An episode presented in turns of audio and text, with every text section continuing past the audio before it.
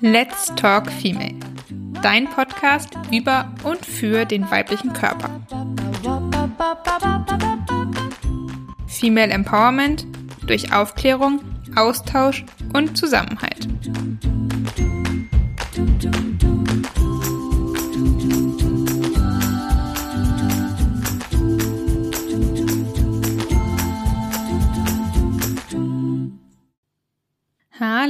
Und herzlich willkommen zu einer neuen Folge von Let's Talk Female.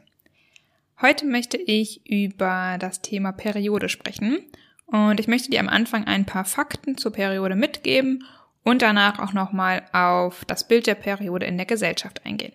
Ich wünsche dir ganz viel Spaß dabei. Die Periode startet, wie ich auch schon in einer meiner anderen Folgen erwähnt habe, mit der Benarche, also der ersten Regelblutung, die im Alter zwischen 10 und 16 Jahren stattfindet und das Durchschnittsalter in Deutschland liegt bei etwa 12,5 Jahren. Menstruierende haben ihre Periode bis zur Menopause, die ungefähr zwischen 45 und 55 einsetzt und in Deutschland durchschnittlich mit 51 Jahren eingesetzt hat. Und die Definition der Menopause ist, wenn ein Jahr keine Menstruationsblutung eben in diesem Alter stattgefunden hat. Und das Wort Menopause ist etwas, ist etwas missverständlich, denn eigentlich geht es dabei nicht um eine Pause, sondern die Menopause ist wirklich das Ende. Und entsprechend ist die Menopause auch nicht das gleiche wie die Wechseljahre. Die Wechseljahre werden Klimakterium genannt und die sind wirklich die Jahre vor der Menopause, in der eben der Körper sich umstellt und in der die Periode noch stattfindet, aber eben etwas unregelmäßiger wird. In diesen über 30 Jahren, die wir Menstruierenden durchschnittlich unsere Periode haben, haben wir sie circa 500 Mal. Und wenn man berechnet, dass die Menstruation ungefähr drei bis sieben Tage dauert, dann haben wir tatsächlich in unserem Leben fünf bis sechs Jahre lang unsere Menstruation. Das finde ich ist schon eine sehr beachtliche Zahl und dafür ist es umso wichtiger, dass wir diese fünf, sechs Jahre unseres Lebens nicht lästig finden oder uns dafür schämen, sondern sie eben als normal annehmen und vielleicht sogar mit einem positiven Gedanken oder mit einer positiven Einstellung belegen können. Wie sieht denn eigentlich eine normale Periode aus? So richtig eine Definition, was eine normale Periode ist, gibt es natürlich nicht, denn die Periode ist wie auch vieles andere sehr, sehr individuell Trotzdem möchte ich dir hier einmal etwas die Farben der Periode näher bringen und auch die Menge der Periode, denn das wird beides häufig doch ein bisschen falsch eingeschätzt. Zunächst einmal zur Farbe der Periode. Normalerweise ist die Farbe ungefähr mittelrot, also wirklich so blutrot, wie wenn du dich irgendwo schneidest. Es gibt aber noch vier weitere Farben, bei denen du dir aber auch nicht zwangsläufig Sorgen machen musst. Und zwar kann die Periode gerade zu Beginn und zum Ende auch eher etwas bräunlicher sein das liegt daran, dass das Blut eben etwas langsamer fließt und dadurch mit dem Sauerstoff in Kontakt kommt und oxidiert und oxidiertes Blut wird eben braun. Außerdem kann es auch sein, dass deine Periode eher etwas dunkelrot ist. Das können dann entweder Schleimhautreste sein, die mit ausgeschieden werden, oder es kann auch auf einen etwas höheren Östrogenspiegel hinweisen. Aber auch das ist kein Grund zur Sorge. Sollte deine Periode eher etwas hellrot oder rosa sein, dann deutet das eher auf einen niedrigen Östrogenspiegel hin. Der kann zum Beispiel hervorgerufen werden durch zu viel Stress, übermäßigen Alkoholkonsum oder auch wenig Schlaf. Und auch hier musst du dir erstmal keine Sorgen machen. Nur wenn du über einen längeren Zeitraum immer nur eine hellrote oder rosa Periode hast, dann könnte es sinnvoll sein, doch auch mal sich ärztlichen Rat zu holen. Der einzige Punkt, wo ich dir wirklich raten würde, dich ähm, ärztlich untersuchen zu lassen, ist, wenn deine Periode eher orangelich gräulich ist, weil das ein Zeichen für eine Infektion ist. Wie viel Blut ähm, während der Menstruation verloren geht, ist tatsächlich etwas, was viele Frauen überschätzen und aber auch äh, viele Männer. Und Heike Kleen hat das Tagebuch geschrieben, das ist beim Heine Verlag erschienen und sie hat auf der Hamburger Mönckebergstraße Männer gefragt, was sie meinen, wie viel Blut während der Periode verloren geht. Und sie hat drei Antwortmöglichkeiten gegeben. 50 Milliliter, 250 Milliliter und 800 Milliliter. Und Männer haben 800 Milliliter und 250 Milliliter gleichermaßen als realistisch angesehen. In Wahrheit ist es aber so, dass tatsächlich nur ungefähr 50 Milliliter, also circa zwei Espresso-Tassen an Blut verloren gehen. Also es ist wirklich keine Menge und nicht super viel. Und wenn du jetzt aber das Gefühl hast, du hast sehr viel mehr Blut, was du verlierst, also vielleicht über 80 Milliliter, dann kann es häufig darauf hinweisen, dass Myome, Zysten oder auch Endometriose und andere Ursachen dahinter stecken. Und dann kann es sinnvoll sein, auf jeden Fall, das einmal ärztlich abklären zu lassen. Jetzt haben wir schon den ersten Mythos ein bisschen aufgeräumt, denn es ist eben nicht so, dass Menstruierende super viel Blut verlieren. Und es ist auch nicht so, manche stellen sich vielleicht vor, dass es so ein bisschen ständig fließt wie laufendes Wasser. Ähm, das ist aber falsch, denn die Periode fließt sehr langsam und kommt auch in Schüben. Und so ein Schub ist dann auch eher wie so ein langsam tropfender Wasserhahn und nicht irgendwie, ja, wie ein Wasserstrahl. Außerdem noch ein Punkt, der mir auch wichtig ist, weil ich bei meiner Recherche Kommentare gelesen habe, dass manche doch tatsächlich davon ausgehen, eher männliche Wesen, dass wir die Periode auspinkeln. Ähm, einmal zur Anatomie der Frau. Wir haben zwei Öffnungen, einmal die Harnröhre und einmal die Vagina. Und die Menstruation kommt aus der Vagina raus und nicht aus der Harnröhre. Außerdem habe ich auch einen Kommentar gelesen, dass ähm, davon ausgegangen ist, dass wir Frauen die Menstruation anhalten können, ähnlich wie wir auch unseren Harndrang kontrollieren können. Ähm, das ist nicht ganz der Fall. Ja, wir können tatsächlich sogar, wenn wir uns sehr stark auf unseren Körper einlassen und das üben, die Menstruation kontrollieren für ein paar Minuten. Ähm, diese Methode nennt sich Free Bleeding und bei der werden eben keine Periodenprodukte während der Periode verwendet, sondern die Blutung wird versucht, eben durch die Beckenbodenmuskeln für eine kurze Zeit zu halten, um dann sofort eine Toilette aufzusuchen.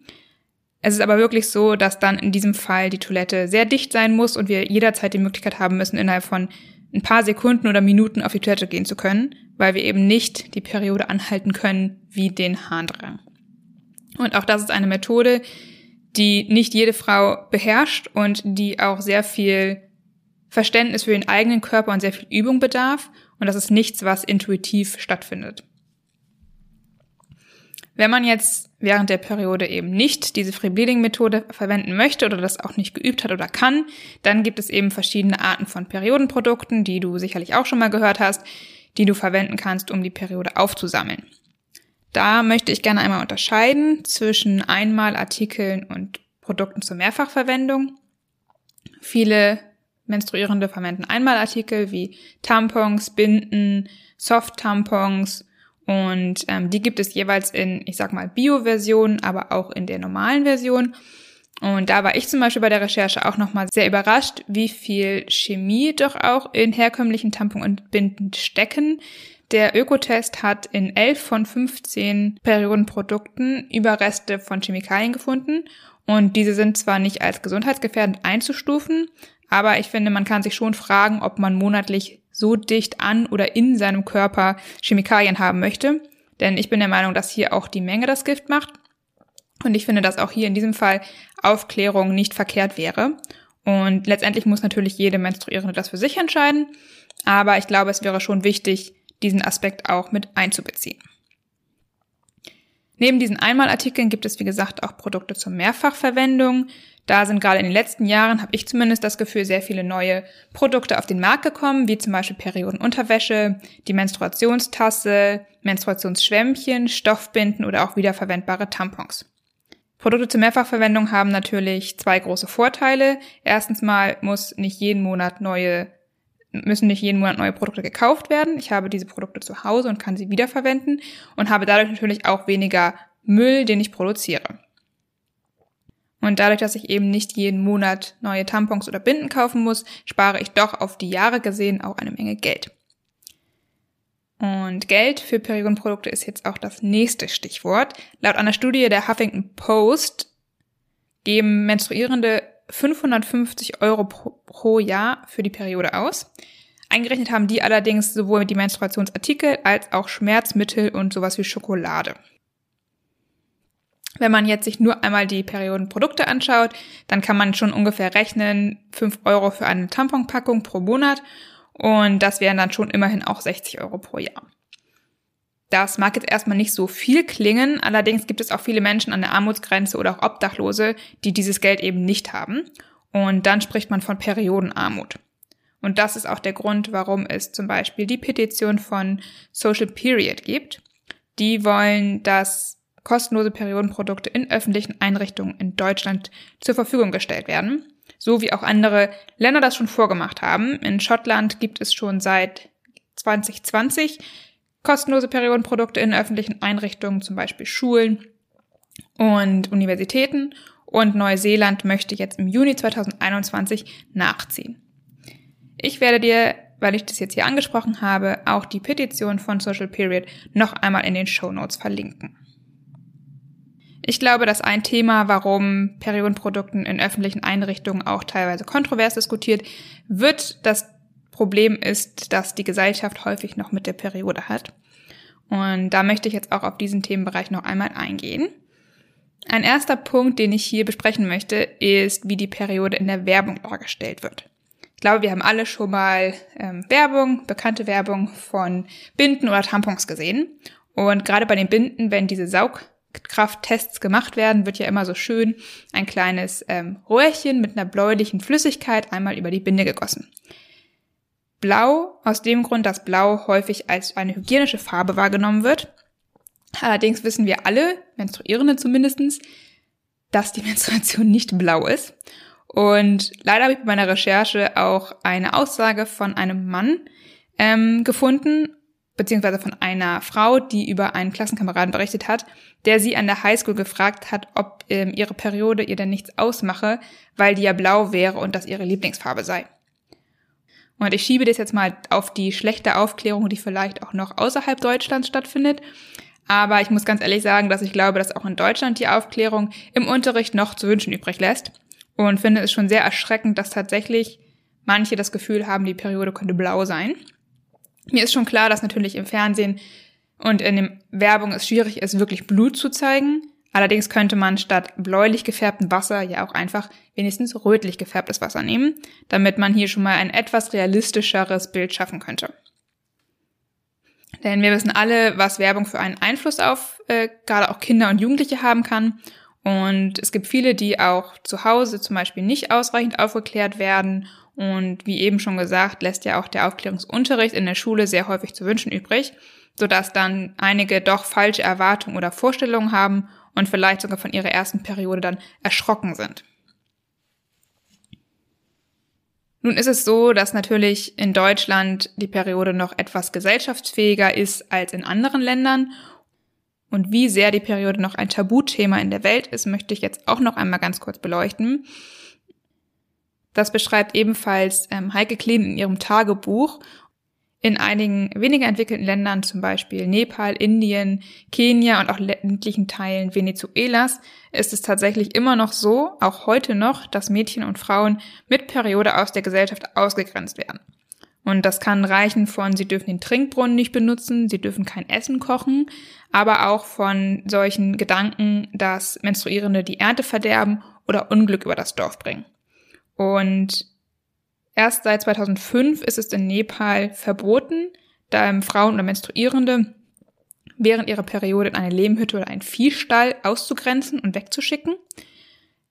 Trotzdem ist 2016 zum Beispiel ein Mädchen in einer Lehmhütte ohne Fenster gestorben, weil sie sich bei der Kälte ein Feuer gemacht hat und dann an einer Kohlenmonoxidvergiftung gestorben ist. Und jetzt ist natürlich nicht nur das ein Problem, sondern wenn die Frauen und Menstruierenden alleine in einer Hütte weit weg von ihrer Gesellschaft sind, dann ist es auch sehr gefährlich. Erstens mal vielleicht auch vor wilden Tieren in den Regionen, aber vor allem auch vor sexuellen Übergriffen sind sie dann weniger geschützt. Jetzt denkst du vielleicht, ja gut, das sind eben weniger entwickelte Teile der Welt, da ist die Periode noch ein Tabuthema, bei uns aber doch nicht. Aber auch da möchte ich dir ein Beispiel geben, denn im Jahr 2015 hat Rudi Kaur, eine kanadische Studentin, auf Instagram ein Bild gepostet von einer bekleideten Frau, die im Bett liegt und auf, dessen, auf deren Hose ein kleiner Blutfleck zu sehen ist, ebenso wie auf dem Laken. Und Instagram hat dieses Bild relativ schnell gelöscht, bis dann ein Shitstorm ausgelöst wurde und sich viele Menstruierende solidarisiert haben und Instagram sich dann entschuldigt hat und den Post wieder freigeschaltet. Und wir wissen alle, was sonst auf sozialen Medien und Internet gepostet wird. Und da sollte eigentlich so ein Bild keiner Zensur bedürfen. Außerdem ist es auch so, dass in Deutschland immer noch 18 Prozent der Menstruierenden die Periode als Tabuthema sehen. Und das Problem damit ist, wenn Menstruierende sich für die Periode schämen oder sich nicht trauen, darüber zu sprechen, dass sie dann erst recht nicht über ihre Probleme im Zusammenhang damit sprechen. Zum Beispiel starken Schmerzen, Endometriose, Adenomiose, Myome oder auch PMS-Probleme. Die Folge daraus ist, dass sich viele dann einfach mit, mit den Problemen und den Schmerzen zurückziehen und abfinden. Und das kann natürlich teilweise echt lebenseinschränkend sein und die Lebensqualität beeinflussen. Ich hoffe nur mit dieser Folge noch einmal mehr auf das Thema Periode als gesellschaftliches Thema aufmerksam zu machen und auch nochmal einige Mythen zur Periode aufgeklärt zu haben. Ich hoffe, dass du vielleicht auch deine Periode jetzt schon ein bisschen besser einschätzen kannst und sie auch als ein Gesundheitszeichen sehen kannst. Wenn du noch weitere Fragen dazu hast, dann kannst du dich natürlich wie immer sehr gerne auf Instagram melden oder auch über meine Website.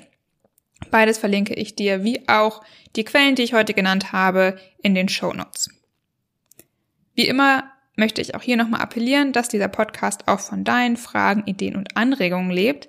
Also wenn du irgendwelche Erfahrungen gemacht hast, die du gerne teilen möchtest oder dir Interviewgäste wünscht oder Themen hast, die du gerne hier besprochen haben möchtest, dann kannst du dich auch gerne bei mir melden. Ich wünsche dir noch einen schönen Tag, hoffe, dass du deine nächste Periode etwas mehr genießen kannst und freue mich auf die nächste Folge. Stay Female.